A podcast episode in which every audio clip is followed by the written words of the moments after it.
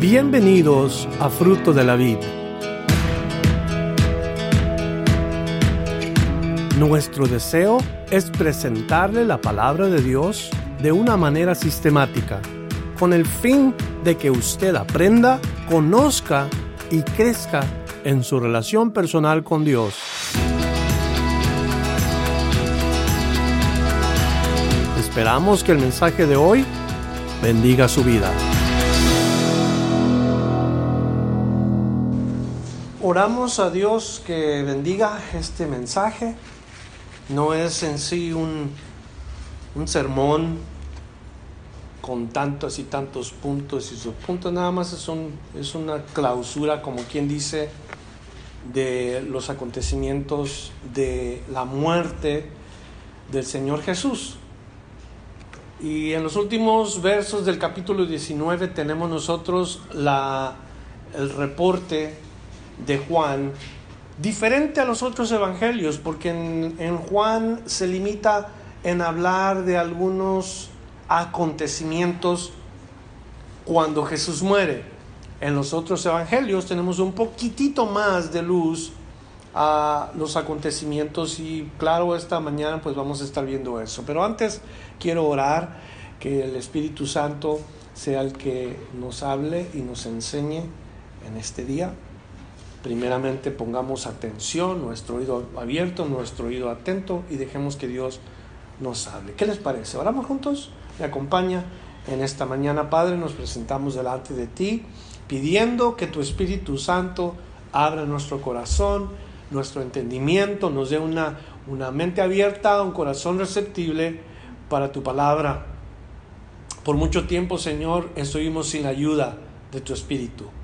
Y quisimos oír y saber de las Sagradas Escrituras, pero no podíamos, no teníamos la ayuda de tu Espíritu. Hoy, por tu gracia, gozamos de la presencia del Espíritu Santo en nosotros, mora en nosotros, está en nosotros y queremos y pedimos que esté sobre nosotros y nos enseñe toda la verdad y cómo es que debemos de glorificar al Hijo. Ayúdanos, Señor, para aprender, para oír lo que tu Espíritu nos quiere decir y que todos nosotros tengamos un oído sensible a la voz de Dios. Gracias te por esta mañana, por tu iglesia que se junta y se reúne por todas partes del mundo. Bendícela, llénala con tu Espíritu y pedimos que esta mañana aquí en este lugar, fruto de la vida, también podamos recibir lo que necesitamos cada uno. Oramos juntos en el nombre de Jesús. Amén. Versículo 31 de San Juan, el capítulo 19, nos dice el versículo 31, entonces los judíos, por cuanto era la preparación de la Pascua, a fin de que los cuerpos no quedasen en la cruz en el día de reposo, pues aquel día de reposo era de gran solemnidad, rogaron a Pilato que se le quebrasen las piernas y fuesen quitados de allí. Es el primer versículo y entramos a la parte después de que Jesús muere. Jesús muere y está en la cruz, al lado de él está uno crucificado, al lado derecho, uno al lado izquierdo está el otro, pero no han muerto ellos todavía. Hay un deseo de los judíos y querían celebrar la fiesta de la Pascua sin tener que estar mirando esos cuerpos crucificados. Y como el día en que crucificaron al maestro, esperaban la Pascua, eh, sin duda el día de reposo más importante para ellos, fin de semana más importante para ellos, entonces no querían relacionar su fiesta con esto, aunque en realidad la escritura nos dice a nosotros que en sí el Cordero Pascual para la nación judía fue rechazado y este es Cristo. Y ahí estaba el Cordero Pascual, sacrificado, sin embargo no lo querían. Irónico, porque sin Cristo no hubieran hecho nada no hubieran tenido esperanza. Y, ellos dicen, quítanos de allí. Y regularmente los cuerpos de los que eran crucificados no eran quitados de la cruz de inmediato. A veces pasaban días en las cruces. Y, podían estar ahí por, por hasta el día en que llegaran a morir, entonces ya no los dejaban en las cruces. Pero ¿qué es lo que hizo Jesús en la cruz? Aprendimos nosotros acerca de lo que Cristo hizo en la cruz por la humanidad. Allí en la cruz Jesús nos dio la victoria sobre el pecado. Allí en la cruz la trampa del diablo que tenía atados a todos los hombres fue quebrada o fue rota. La cadena que sostuvo el pecado de, de la humanidad, Jesús la abolió. Y ahora queda otra obra que debían de esperar. Para eso tenía que Jesús bajar de allí. Tenía que ser quitado de allí. Y, y la otra acción divina que trajo una segunda victoria, la primera victoria sobre el pecado, la segunda victoria sobre la muerte. ¿Qué tenía que suceder? Tenía que suceder que Cristo resucitara.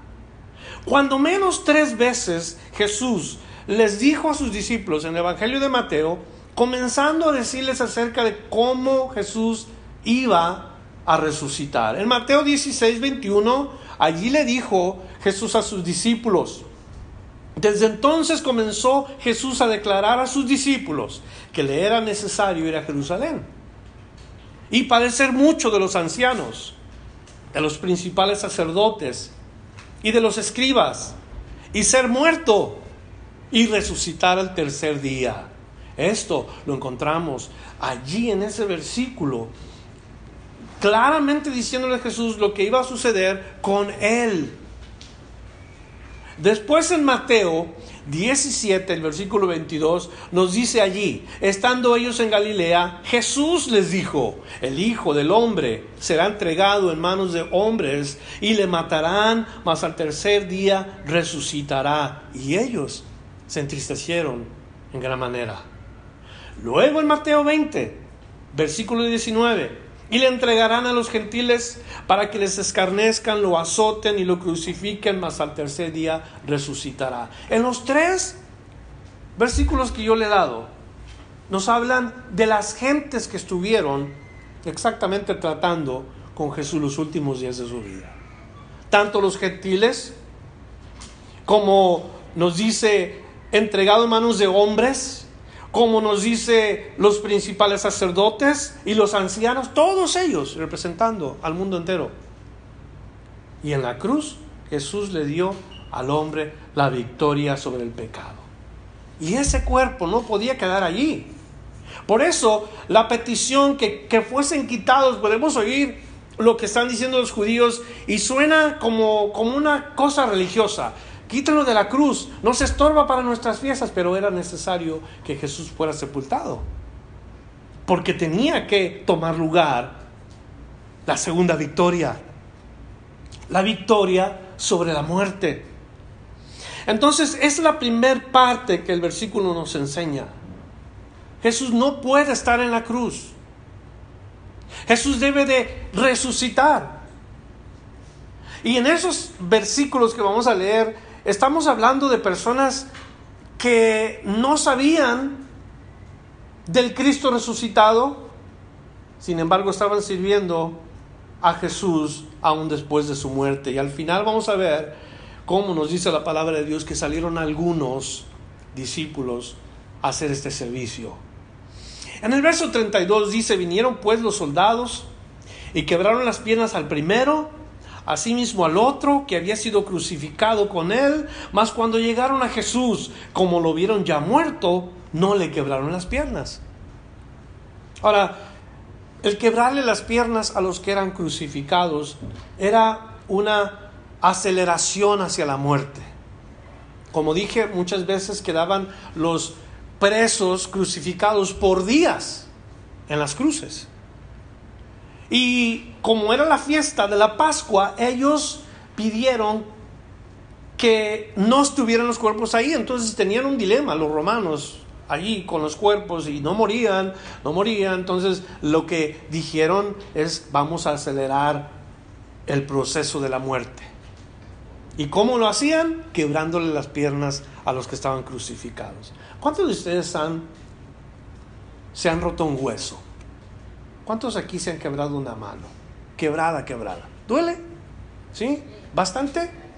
Usted se ha quebrado una mano. ¿Quién más se ha quebrado un hueso? ¿Ismael? ¿Ismael te has quebrado? Ah, Ismael trae una mano quebrada. ¿Alguien más? ¿Duele eso? ¿Es doloroso? ¿Sí?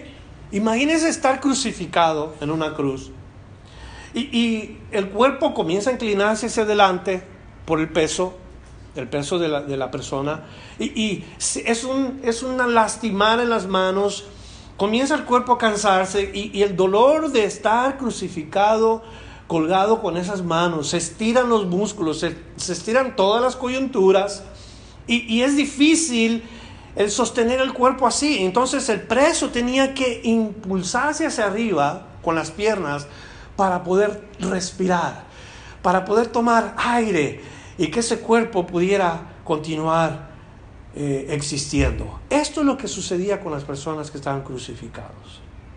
Pero mientras más pasaban las horas, más difícil era el poderse sostener ahí. Cuerpos que totalmente quedaban colgando con su cabeza hasta abajo y el cuerpo totalmente doblado como un arco, porque eso es lo que sucedía con ellos. Ahora, quebrarle las piernas que hacía, muerte segura, porque ya no iban a poder respirar. Les llegan con el primero y no tengo algo que se oiga como que que se quebró el hueso. Y, y ahí queda también el otro, pero cuando llegan con Jesús, Jesús ya había entregado el Espíritu. ¿Por qué nos preguntamos? Es que Jesús no, no estuvo con vida para que le hayan podido quebrar las piernas y haya acelerado la muerte. Jesús ya había muerto. No había necesidad de quebrarle las piernas. Ahora bien, cuando Jesús entrega el Espíritu, que lo leímos la semana pasada, hubo varias cosas que tomaron lugar. En el momento que Jesús entrega el Espíritu, Juan omite, no reporta nada de lo que sucedió cuando Jesús entrega el Espíritu, pero Mateo se encarga de decir qué sucedió cuando Jesús entregó el Espíritu. Eloí, Eloí, lava sabactani. Y entonces todo el mundo estaba escuchando. Los soldados que estaban ahí al lado de la cruz estaban escuchando. Y decían, escuchen, escuchen, están llamando al profeta Elías. Pero no era eso. Jesús en la cruz estaba diciendo, Dios mío, Dios mío, ¿por qué me has abandonado? Y un poco después de eso nos dice Mateo que entrega el Espíritu. Cuando dice, consumado es. Mateo 27, versos 50 al 54, lo voy a leer en estos versículos. Ahí nos dice, mas Jesús, habiendo otra vez clamado a gran voz, entregó el Espíritu. Y aquí el velo del templo se rasgó en dos, desde arriba hacia abajo, y la tierra tembló, y las rocas se partieron, y se abrieron los sepulcros, y muchos de los muchos cuerpos de santos que habían dormido se levantaron.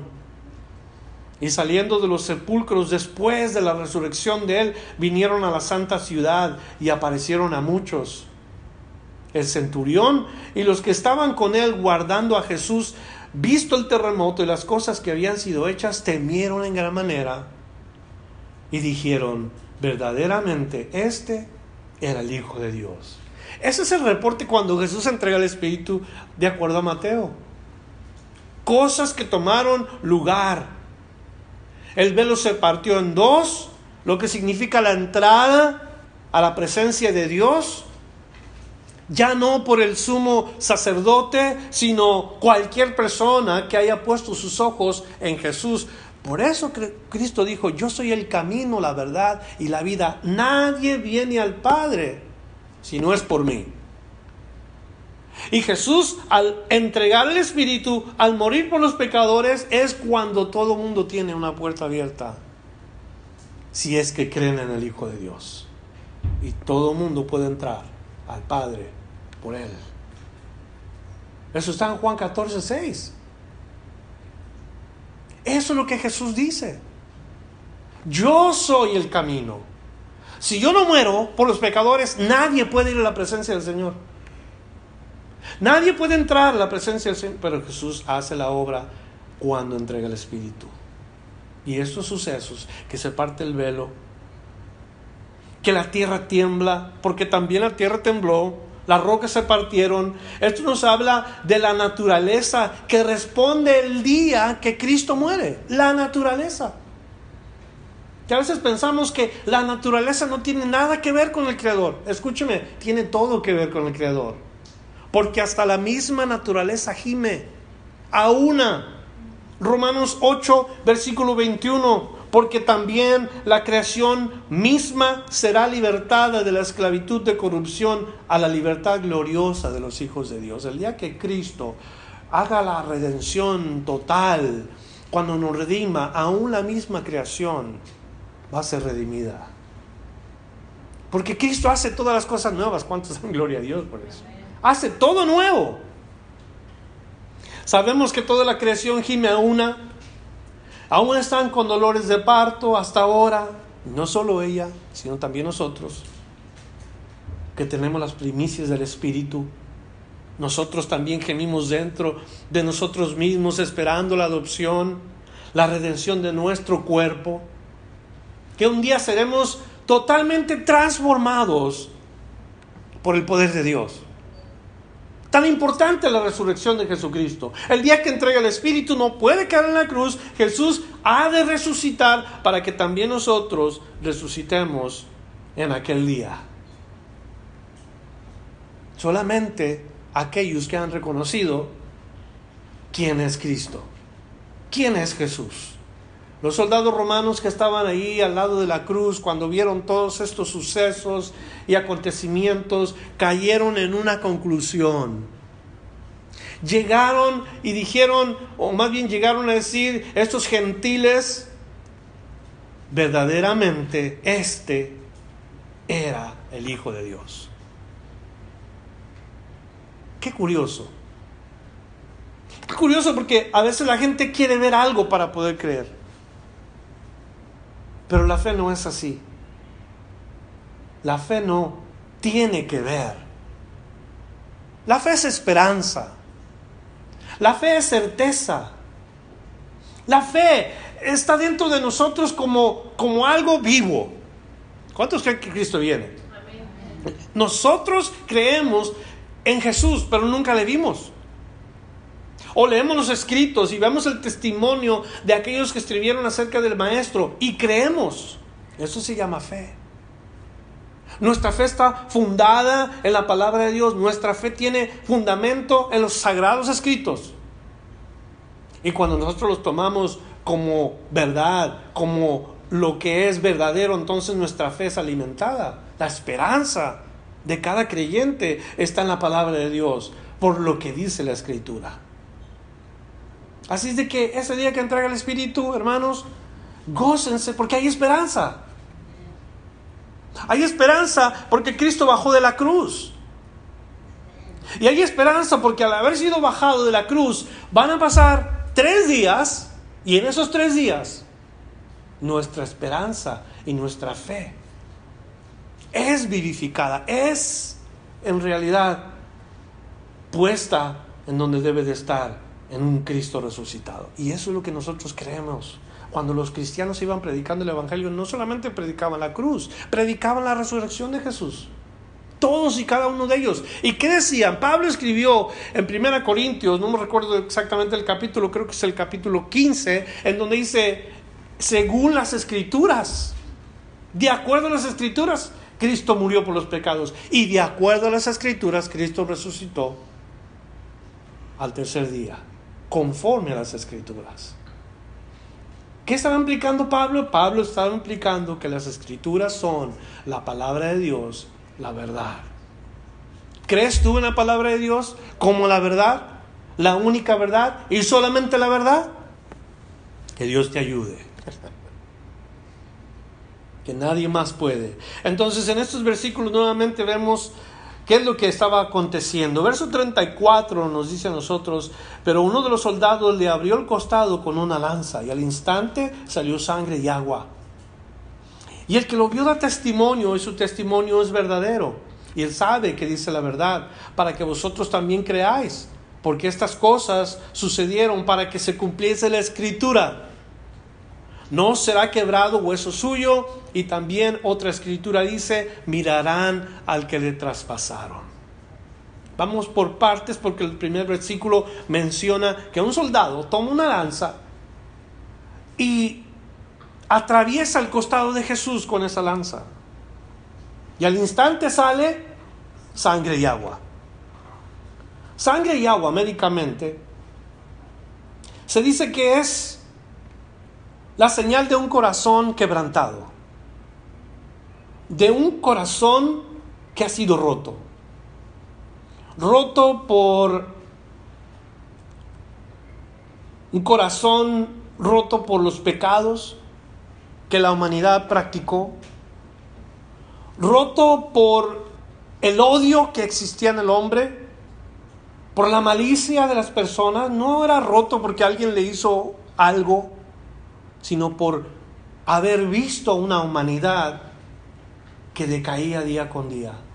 Porque los veía como quien dice sin pastor, ovejas sin pastor, perdidas heridos, que andaban por todas partes. Y ese fue el motivo por el cual el corazón de Cristo se rompió, por ver a su creación perdida. Ahora, tanto odio y tanta malicia, todo eso lo estamos viviendo nosotros en nuestros días. ¿Usted cree que no le rompe el corazón a Dios ver cómo su creación se ha convertido tan horrendamente en algo así. Por una parte hablamos de la sangre y el agua mezclados que indican cómo estaba el corazón de Cristo cuando Él murió. El costado, ¿qué significa el costado? El costado es significativo. El primer Adán, el primer hombre que Dios hizo. Nos dice la palabra de Dios que Dios le hace caer en un sueño profundo y de su costado saca y, hace a una mujer del costado, hablando cerca del corazón. Y, y ahí hace Dios la primera mujer, del costado. Cristo muere y sale de su costado agua y sangre mezclados. ¿Qué significa? El segundo Adán es Cristo y ahí por la sangre de Cristo nace la iglesia. Del costado el milagro de Dios para comprar una iglesia santa, pura, sin mácula, que Él compró con su propia sangre. Eso es lo que ha pasado entre el primer Adán y el último Adán, Jesús, o el segundo Adán. Todo por amor a la iglesia. Ahora, la palabra. Porque la palabra de Dios la, profecía que nosotros estamos leyendo en realidad. Nosotros a veces no ponemos atención, pero Juan dijo que no será quebrado hueso suyo y luego también dice mirarán al que le traspasaron. Estas son referencias a la palabra de Dios. ¿Qué es la palabra de Dios en el tiempo de Juan? ¿Cuál palabra? ¿Qué libro se está refiriendo el apóstol Juan? Se está refiriendo al único eh, sagrado escrito que existía en ese tiempo y es el Antiguo Testamento. Y está haciendo referencia al Salmo 34, el versículo 20, cuando habla acerca de que Él guardará todos sus huesos, ni uno de ellos será quebrantado. Salmo 34, versículo 20. Desde entonces se predijo que ningún hueso sería quebrantado cuando Cristo murió. Cuando entrega su cuerpo Él, su cuerpo es como nosotros hace rato lo tomamos, representación tuya y mía en la cruz, porque ahí deberíamos estar nosotros. Su cuerpo de Él nos reemplazó a nosotros. Y nada fue quebrado, cumpliendo así la palabra de Dios. El otro, la otra profecía, cuando habla de que lo traspasaron, habla de Zacarías capítulo 12, versículo 10. Mirarán hacia mí a quien traspasaron y llorarán como se llora por el Hijo unigénito. Es lo que dice Zacarías 12, versículo 10. Jesús había sido traspasado. Ya se cumplió ese día. Pero ¿sabe una cosa? Otra vez Zacarías habla del futuro cuando Jesús venga y vuelve otra vez proféticamente ahora, pero en el cumplimiento de la segunda venida, dice la palabra de Dios, que lo verán, verán al que traspasaron. Tanto se cumplió el día que murió Cristo como se va a cumplir cuando Jesús venga por segunda vez. Imagínense todos aquellos que lo van a ver. Lo traspasaron. Y entonces Cristo será manifestado sin confusión. Tal vez algunos dirán, ¿y esos clavos qué, qué significan? Esos ah, hoyos en sus manos, esos hoyos en sus pies, ese costado traspasado, ¿qué significan? Eso es lo que dice la escritura exactamente. Regresamos al verso 38. Después de todo esto, José de Arimatea, que era discípulo de Jesús, pero secretamente, por miedo a los judíos, rogó a Pilato que le permitiese llevar el cuerpo de Jesús y Pilato se lo concedió. Entonces vino y se lo llevó y se llevó el cuerpo de Jesús. Este primer ah, nombre, José de Arimatea, se dice que fue discípulo de Jesús. No fue un discípulo como los doce apóstoles, o sea, no andaba con Jesús. Ah, José de Arimatea más bien era un discípulo secreto, incógnito. Como muchos a veces siguen a Jesús, como, como que no quiero que nadie se dé cuenta. Creo en Jesús, me cae bien Jesús y, y me gusta todo lo que pasa, pero, pero nada más. Yo no quiero que nadie me distinga o me identifique a mí con, con Jesús. No quiero que pase eso. Hay muchos cristianos en nuestros días que hacían la cosa. Y José de Arimatea así fue. Fue un discípulo secreto por miedo a los demás. Y, la verdad es que no debemos, en esta iglesia o en ninguna otra iglesia en donde se lleva el título de cristiano, no debemos de ser cristianos o creyentes incógnitos. En mi casa a lo mejor saben que voy a la iglesia, pero, pero no quiero que me oigan hablar de Jesús porque yo soy un seguidor de Cristo, pero nada más. No quiero, no quiero que me identifiquen como dije hace rato. ¿De qué sirve un cristiano así? Quiero preguntar esta mañana. ¿A quién le van a testificar si no hay quien, o más bien si no quiere uno que lo identifiquen con Jesús? Yo soy cristiano, pero no hablo de Cristo. Soy cristiano, pero no camino con Cristo. No quiero manifestar al mundo que soy un seguidor de Jesús. Ese fue José de Arimatea. Hasta el día en que Cristo muere. El día que Cristo muere, José de Arimatea, Dios le da un valor que muy pocos a veces tenemos. Y personalmente va y pide no a cualquier compadre, sino a Pilato, al emperador romano, personalmente va y le pide el cuerpo de Cristo. Para esto se necesita valor. Para confesar a Cristo públicamente se necesita valor. Y hay muchos en este mundo que se convierten a Cristo. Y, y su conversión puede ser verdadera, pero nadie más es beneficiado por la conversión. ¿Quién se está beneficiando de que yo me haya convertido a Cristo? ¿Qué, eh, ¿Qué, gloria estoy trayendo al nombre de Dios cuando yo me convierto a Cristo? ¿Cómo afecto positivamente a los demás cuando mi conversión es genuina? ¿Cómo? ¿Qué se escribirá de mí cuando yo como cristiano no manifiesto que soy seguidor de Cristo. Solamente yo lo sé, solamente yo ah, vivo para Cristo, nadie más sabe, y escúcheme, eso no puede ser posible. No es posible que los cristianos seamos incógnitos, no es posible que nos escondamos o que nadie sepa de nosotros. Pablo, el apóstol, habló de un ejemplo de conversión. Pablo, el, discípulo que perseguía la iglesia, habló de un ejemplo de conversión, no de su vida. Él sabía quién era y él no se andaba escondiendo de nadie. Pablo escribió de una iglesia llamada la iglesia de los tesalonicenses. A esta iglesia el apóstol Pablo escribe, y eso es palabra de Dios, pero escribe detalladamente acerca de la conversión de los tesalonicenses. Mire conmigo en 1 Tesalonicenses capítulo 1 y de los versos 2 al versículo 10. Hay un versículo en particular, que es el versículo 7, en donde nos dice claramente lo que el apóstol está tratando de hacer cuando escribe acerca de ellos. Leo desde el versículo 2, en donde dice, damos siempre gracias a Dios por todos vosotros. Eh, me imagino la iglesia de los tesalonicenses. Todos ellos, todos los tesalonicenses convertidos, todos ellos ejemplos, todos ellos caminando con Cristo, siendo ejemplos a los demás.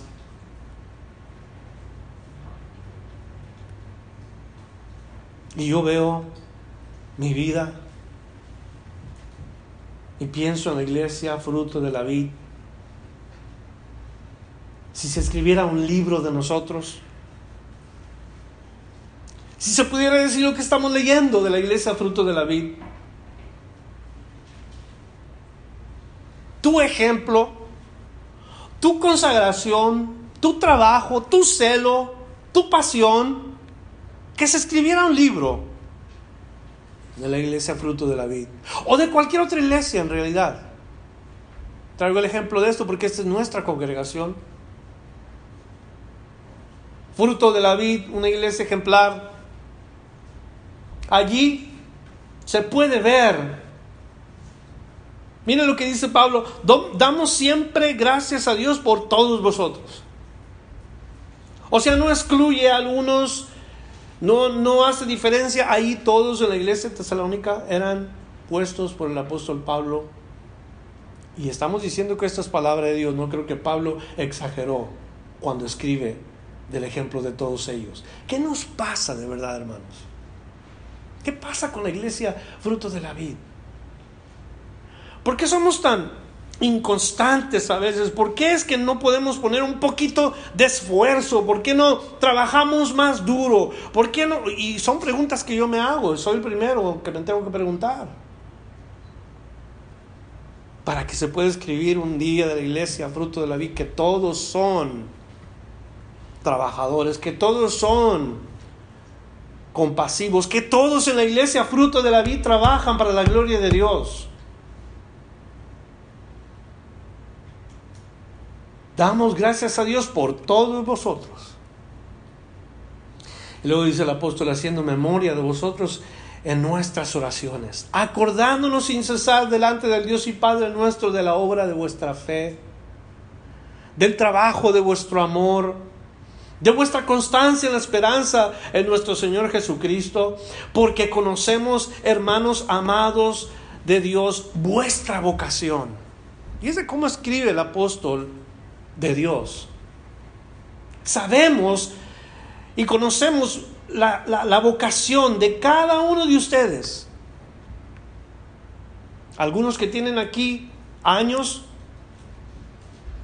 como en muchas otras congregaciones que tienen años, que no saben dónde los quiere Dios. Qué triste es cuando un cristiano que tiene mucho tiempo, muchos años, no sabe cuál es su don espiritual. No sabe dónde Dios lo quiere particularmente. No saben que el Señor les ha dado un llamado, una vocación, y entonces andan como, como chapulines. Y calan esta cosa, calan esta otra. No encuentran satisfacción porque en realidad no se han puesto a orar, no le han dicho al Señor, Señor, yo te quiero servir, ponme en el lugar que tú me quieras. Donde tú me has llamado, Señor, yo quiero servirte allí fielmente. Y, y la gente no se queda en ese lugar. Pero aquí Pablo dice que todos ellos saben de su vocación. en el versículo 4. Luego el versículo 5 dice, pues nuestro evangelio no llegó a vosotros en palabras solamente, sino también en poder, en el Espíritu Santo y en plena certidumbre, como bien sabéis, cuáles fuimos entre vosotros por amor a vosotros. Y vosotros viniste a ser imitadores de nosotros y del Señor, recibiendo la palabra en medio de gran tribulación con gozo del Espíritu Santo. Los cristianos en Tesalónica eran perseguidos, a diferencia de fruto de la vid. A menos que esté, siendo, esté usted siendo perseguido en este día, hasta la muerte. Pero ellos, en medio de la tribulación, en medio de la persecución, recibieron la palabra y dijeron, eh, yo quiero a Cristo, yo quiero caminar con Cristo. Y vivían para Cristo, vivían para servir al Señor. Que nos cuesta tanto ahora a nosotros. Ay, que ir a la iglesia. Ay, no es muy temprano ay, que estoy cansado, ay, que aquí, ay, que acá. Y siempre tenemos una excusa. Haciendo un poquito de comparación con uno de los hermanos de la congregación, ¿ya sabes cuántas horas pasamos en la iglesia? Le hacía el comentario yo. Seis horas a la semana. Si es que pasamos seis horas a la semana aquí. Porque ni eso, ¿verdad? Son tres horas el domingo, tres horas el miércoles, si es que estamos tres horas todos aquí en la iglesia. ¿Cuántas horas nos quedan a la semana para nosotros? Y usted dirá, es que, hermano, yo tengo que trabajar, son ocho horas al día que tengo que trabajar. Bien, son ocho horas. ¿Sabe cuántas horas hay a la semana? Y si nos damos cuenta, la verdad, son excusas, porque nada más es una excusa el decir, es que estoy ocupado, el que tengo que hacer aquí, el que tengo que hacer acá. La realidad ponemos otras prioridades cuando debemos de responderle al Señor. Y esos hombres dicen, estaban en medio de gran tribulación, estaban siendo perseguidos hasta la muerte y no les importó, yo quiero a Cristo. Tesalónicos o tesalonicenses. Para el verso 7 nos dice, y es el verso clave que quiero que presenten en la proyección, el versículo 7 dice, Primera Tesalonicenses 1, verso 7, de tal manera que habéis sido ejemplo a todos, a todos los de Macedonia, afectaron a toda una ciudad. Y de Acaya que han creído a toda una, o más bien a dos iglesias, la iglesia de Macedonia y la iglesia de Acaya los que han creído. Buen ejemplo a seguir los de Tesalónica. Buenos hermanos trabajadores, ejemplos de fe, ejemplos de constancia, de perseverancia. Y Pablo escribe de esa conversión. No es posible que los cristianos que nos hemos convertido a Cristo seamos incógnitos. ¿Ahora sí entienden? ¿Ahora sí escuchan eso? Pablo está exponiendo a los cristianos de verdad que son convertidos a Cristo. Si tú dices, es que yo no quiero que mi papá o mi mamá me, me critiquen porque ahora soy cristiano, mejor no sigas a Cristo. Si estás preocupado porque el jefe te dijo, no sigas a Cristo. En la iglesia no debe de haber cristianos incógnitos. Pero es que, ¿qué va a decir mi primo, mi prima, mi comadre? Yo, yo llevé a su hijo a bautizarlo. Y, qué va a decir mi comadre? Yo no soy cristiano, cristiana. Olvídate. Cristo dijo, aquel que ama más a padre, a madre, a hermano, hermana, no puede ser mi discípulo si los aman más que a mí. Ese es el tipo de cristianos. Si tú estás preocupado, ay, es que me pasa esto, me sucede aquí, tengo este problema, tengo esta angustia, ¿dónde está tu mirada? ¿En dónde está tu corazón como cristiano? Partiendo, dice el apóstol, de vosotros ha sido divulgada la palabra del Señor. No solamente habían creído y se habían convertido, sino también predicaban la palabra de Dios. También compartían la palabra de Dios. Dice otra vez, versículo 8, porque partiendo de vosotros ha sido divulgada la palabra del Señor, no solo en Macedonia y Acaya, sino también en todo lugar. Vuestra fe en Dios se ha extendido. De modo que nosotros no tenemos necesidad de hablar nada, porque ellos mismos cuentan de nosotros la manera en que os nos recibisteis y cómo os convertisteis de los ídolos a Dios. Y su conversión no fue solamente religiosa, su conversión es para algo, transformación de algo. Mira como dice el versículo, para servir al Dios vivo y verdadero. Y luego la esperanza de todo cristiano y esperar de los cielos a su Hijo, al cual resucitó de los muertos, a Jesús, quien nos libre de la ira venidera. Esto es lo que escribió Pablo de un grupo de cristianos ejemplares que no se tenían que esconder. Ahora, somos muy fácil para criticar a José de Arimatea, que por qué se escondió y ahora que Cristo murió, ahora quiere servirle. obra del Espíritu de Dios. No es trabajo de los hombres, es obra del Espíritu de Dios. Ahora José de Arimatea sale y ahora comparte que tiene una fe en Jesús. Ahora dice que él cree en Jesús y públicamente expresa esa fe. Se expone a que también sea perseguido, criticado, como lo fue el Señor y todos los discípulos. ¡Qué conversión! Verso 39 nos habla de alguien más. El verso 39 nos dice también Nicodemo que, que antes había visitado a Jesús de noche, vino trayendo un compuesto de mirra y de aloes, como 100 libras. Tomaron pues el cuerpo de Jesús y lo envolvieron en lienzos con especias aromáticas, según es costumbre sepultar entre los judíos. Y en el lugar donde había sido crucificado había un huerto y en el huerto un sepulcro nuevo en el cual aún no había sido puesto ninguno. Allí pues, por causa de la preparación de la Pascua de los judíos y porque aquel sepulcro estaba cerca, pusieron a Jesús. Otro que sale a exponer su fe, Nicodemos. Este no era un judío cualquiera, este era un fariseo. O sea, uno de los líderes de la nación de Israel. En Juan capítulo 3, versículo 1 al 15, se nos dice a nosotros cuando este hombre viene y habla con Jesús. Está convencido Nicodemo. Él sabe que Jesús es un hombre bueno. Y está convencido de algo. Miren lo que dice Juan 3, versos 1 al 15. Había un hombre de los fariseos que se llamaba Nicodemo. Un principal entre los judíos este vino a Jesús de noche. ¿Por qué de noche? Porque también estaba escondiéndose. No quería que nadie supiera. Y le dijo, Rabí, sabemos que has venido de, de Dios como maestro porque nadie puede hacer estas señales que tú haces si no está Dios con él. Y la respuesta de Jesús es algo que él necesitaba oír. Le dice a Jesús, Respondió Jesús y le dijo, de cierto, de cierto te digo, que el que no naciere de nuevo no puede ver el reino de Dios. Un momento, yo soy Nicodemo Jesús. Puedo pensar. En ese momento Nicodemo le iba a decir, yo soy maestro de la palabra de Dios. Yo, Nicodemo, soy uno de los 70 ancianos de la nación de Israel. Déjame decirte acerca del reino de Dios.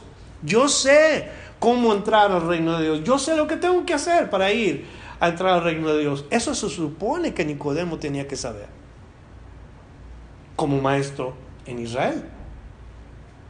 Pero Jesús le dice, de cierto, de cierto te digo que el que no naciere de nuevo no puede ver el reino de Dios. Nicodemo le dijo, ¿cómo puede un hombre nacer siendo viejo? ¿Puede acaso entrar por segunda vez en el vientre de su madre y nacer? Respondió Jesús, de cierto, de cierto te digo, que el que no naciere de agua y del Espíritu, no puede entrar en el reino de Dios. Una, si no naces de nuevo, no puedes ver el reino de Dios. Dos, si no naces de nuevo, no puedes entrar al reino de Dios. Jesús le está diciendo exactamente a Nicodemo, tienes un problema. ¿Crees que yo soy alguien que vino de Dios, pero no no sabes cómo entrar a ese reino de Dios. No puedes ver el reino de Dios. Le da la clave. Es necesario nacer de nuevo. luego dice, Verso 7. No te maravilles de lo que te dije, os es necesario nacer de nuevo. El viento sopla de donde quiere y oye su sonido, mas ni sabes de dónde viene ni a dónde va. Así es todo aquel que es nacido del Espíritu. ¿Qué es nacer de nuevo? Es nacer del Espíritu. ¿Quién da ese nacimiento? No lo dan los hombres, lo da Dios. ¿Cuándo? Cuando una persona reconoce al Hijo de Dios. Dios da el nacimiento del Espíritu a las personas. Respondió Nicodemo y le dijo, ¿cómo puede hacerse esto? Qué pregunta, ¿verdad? ¿Sabe que Jesús le dio la respuesta a Nicodemo para que pudiera ver y entrar al reino de Dios? Y estoy seguro que cuando Nicodemo se va, se lleva eso en su corazón y en su mente las palabras de Cristo. Es necesario nacer de nuevo. Es necesario nacer de nuevo. Y, hay gente ahorita en nuestros días que le cae mal oír eso. ¿Sabían ustedes? Ay, tú no me vengas con eso de que hay que nacer de nuevo. ¿Qué son esas cosas? No me vengas con eso de nacer de nuevo cuando no saben que Cristo es el que dijo, hay que nacer de nuevo. Es necesario nacer de nuevo.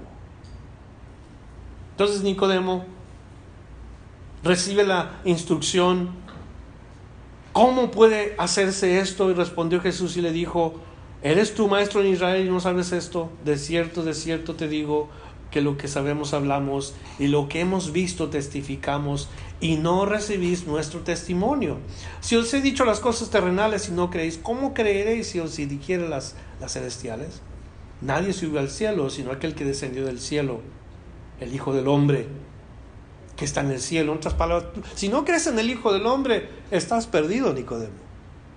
Eso es lo que le está diciendo Jesús a Nicodemo. Y luego le da la clave, cómo debe de creer en Jesús. No nada más creer que ahí está Jesús, no, cómo creer en Jesús. El versículo 14, y como Moisés levantó la serpiente en el desierto, ¿cómo levantó Moisés la serpiente en el desierto? La levantó en una estaca. Ustedes la ven en nuestros días. Vaya a los hospitales y se ve una estaca con una serpiente enredada. ¿Por qué? Porque los judíos tenían esperanza, si miraban aquella serpiente, no iban a morir si eran mordidos. Los hombres, cuando miramos a Cristo, tenemos esperanza, aunque hayamos sido mordidos por el pecado. Nuestra esperanza está en Él. Y cuando dice Jesús, así como Moisés levantó la serpiente en el desierto, así es necesario que el Hijo del Hombre sea levantado. Cuando tú miras a la cruz, Cristo levantado la cruz y crees, el Señor te salva. Y no mueres. Empezamos diciendo, Cristo nos dio la victoria sobre el pecado. Continuamos diciendo, Cristo nos dio la victoria sobre la muerte. Pecado, muerte, no tiene nada que ver ahora con nosotros que creemos en Cristo. Gloria a Dios. No podemos nosotros andar escondiéndonos con algo que podemos mostrarle al mundo. Y ser cristianos incógnitos, sin poder hablar estas cosas. Entonces Jesús dice, para todo aquel que en él cree, no se pierda, mas tenga vida eterna. Y si nosotros somos aquellos, entonces ya leímos, ya sabemos lo que se necesita. Y hemos leído que Nicodemos, de ser alguien que se escondió en la noche cuando nadie lo puede ver, alguien que, que no quería que supieran ahora, va exactamente como José de Arimatea, dos cristianos convertidos a Cristo ahora que hacen pública su fe. Nicodemo, maestro de la ley, que sabía los escritos, aunque no conocía cómo entrar al cielo. Sabía los diez mandamientos, cómo llevar a cabo ritos ceremoniales, fiestas solemnes, pero no sabía cómo entrar al reino de Dios. Hay mucha gente que me está escuchando que tendrán conocimiento de los diez mandamientos, tal vez conocerán acerca de ritos y ceremonias cada año y cada año la repiten, pero no saben cómo entrar al reino de los cielos. No tienen idea si van a ir al cielo o no. No están seguros. Jesús dice, es necesario nacer de nuevo como le dijo a Nicodemo. Entonces, toda la gente que está escuchando, inclusive aquí, quizás no han nacido de nuevo. Cuando una persona nace de nuevo, te tengo que decir, tu vida es cambiada y transformada. Ya no eres la misma persona. Dios transforma tu vida desde adentro hacia afuera. Te da un amor tan único, un amor creciente por Dios, una, una llama que no se apaga por Dios. Desde el día que tú naces del Espíritu hasta el día que te vas. Pablo escribió, ya no vivo yo, mas Cristo vive en mí. Y esa es la flama de Pablo, constantemente ardiendo dentro de él. Y donde quiera que iba, abría su boca y hablaba de Jesús. Y no decía, Cristo murió por tus pecados solamente, decía, Cristo resucitó para que tuvieras victoria sobre la muerte. Cristo te ama. Y si tú lees todos los escritos del apóstol Pablo, estaba tan lleno de Dios que a todos los cristianos que les escribió, romanos, corintios, gálatas, tesalónica, a los efesios, le escribió a toda esta gente con tanta instrucción de la palabra de Dios, lleno del Espíritu de Dios, para que supiéramos nosotros del testimonio del Espíritu en el creyente. Yo creo que eso es lo que nos hace falta a muchos de nosotros. Si somos nacidos del Espíritu, ¿qué naturaleza vamos a tener? ¿La naturaleza carnal? ¿Vamos a estar todavía entreteniendo la carne? Si tenemos el nacimiento del Espíritu, entonces nuestra mente tiene que ser espiritual. Si Nicodemo, José de Arimatea, ellos expresaron su fe, ahora su vida era una vida centrada en el Espíritu. Yo no creo que haya gente en nuestros días, ahora todavía están las personas incógnitos, no creo que hay gente 100% en, en muchas iglesias entregada al Señor. Algunos están yendo solo por religiosidad. ¿Sí me está escuchando? Mucha gente va a la iglesia por costumbre, nada más. Para decir, oh, es que ya fue a la iglesia como pensando, ya cumplí. Esa es una mente religiosa. Pero cuando un hombre o una mujer vienen a este lugar, escuchan la palabra de Dios y dicen, oh, Dios me habló, no puedo ser incógnito, no, no, no puedo esconderme de ser un cristiano. ¿Cómo estoy? ¿Qué me dijo Dios? ¿Qué debo de hacer? Es el reto que te hace Dios a ti y a mí. Nadie sabe, tú vives tu vida, no te metes con nadie, nadie se mete contigo. Hay muchos así. Yo creo que Dios no quiere eso para los que somos nacidos del Espíritu. Nicodemo aprendió la lección, José aprendió la lección. Espero y es mi oración que nosotros aprendamos también la lección. Porque así como ellos dos nos enseñan que tenemos que exponer, debemos de hablar, debemos de salir y demostrar que somos cristianos no agentes secretos. Padre Celestial, si el Espíritu Santo está en nosotros, y es el Espíritu Santo el que nos mueve, yo pido en estos momentos que tu iglesia, fruto de la vida, afecte a esta comunidad de Fontana. Y no solamente a esta comunidad de Fontana, como escribió el apóstol a los tesalonicenses, que afecte a todos nuestros alrededores. Nuestro ejemplo de fe, nuestro ejemplo de trabajo, de entrega, de pasión por el Señor. Y pido, Señor, por los méritos de Cristo, que te muevas en mí personalmente yo recuerdo aquel día cuando yo te entregué mi corazón. Mi pasión, Señor, no ha cambiado. Mi amor ha crecido. Entiendo ahora más cuánto me amas de aquel primer día que yo vine a tus pies. Que esa flama continúe ardiendo dentro de mí, Señor. Y haz que cada uno de mis hermanos en fruto de la vida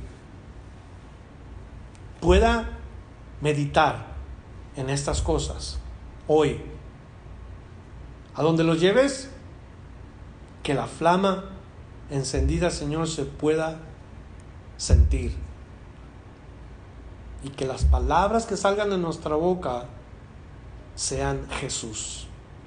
Jesús murió por tus pecados. Jesús resucitó para darte la victoria sobre la muerte. Señor, gracias por la Sagrada Escritura que terminamos el capítulo 19 de Juan. Hoy prepáranos ya casi por terminar el Evangelio de San Juan. Qué bendición para todos los que hemos estado estudiando capítulo por capítulo, versículo por versículo. Qué, qué, qué hermoso. Sigue cambiándonos, Señor Padre. Y si hay alguien aquí que aún, aún no ha nacido de nuevo, quizás hay alguna persona que me está escuchando en la página de Facebook que no ha nacido del Espíritu. Y si ese es el caso, Señor, entonces abre el corazón de esta persona para que crea en Cristo, que acepte al Hijo del Hombre. Y así como Nicodemo entendió que había que nacer de nuevo, sí también estas gentes que están escuchando puedan saber que nacer de nuevo es necesario por toda la congregación que estamos aquí, los jóvenes, particularmente los jóvenes, que ellos pueden traer tanto, pero tanto a las congregaciones su virtud, su, sus fuerzas, sus, su juventud. Todos ellos, Señor, te ruego que puedan ser seguidores de Cristo con todo el corazón. Por todos y cada uno de ellos, Padre Celestial, velos preparando. Y por aquella gente que está viéndonos por medio de este mensaje en video también abre sus corazones, que entiendan que es necesario nacer de nuevo, creer en Cristo y pedir el nacimiento del Espíritu. Gracias Padre Celestial porque nos da la oportunidad, una vez más, de escuchar tu palabra, porque nos has dado el alimento que necesitábamos hoy y lo queremos llevar con nosotros para ponerlo por obra. Te alabamos Señor te bendecimos, te damos gracias en el, nombre de Cristo Jesús, tu Hijo, quien dio su vida por nosotros. Amén. Gracias por escuchar la enseñanza de hoy. Visítenos en frutodelavid.com para escuchar más mensajes, para obtener las notas del estudio y para comunicarse con nosotros. Que Dios le bendiga abundantemente.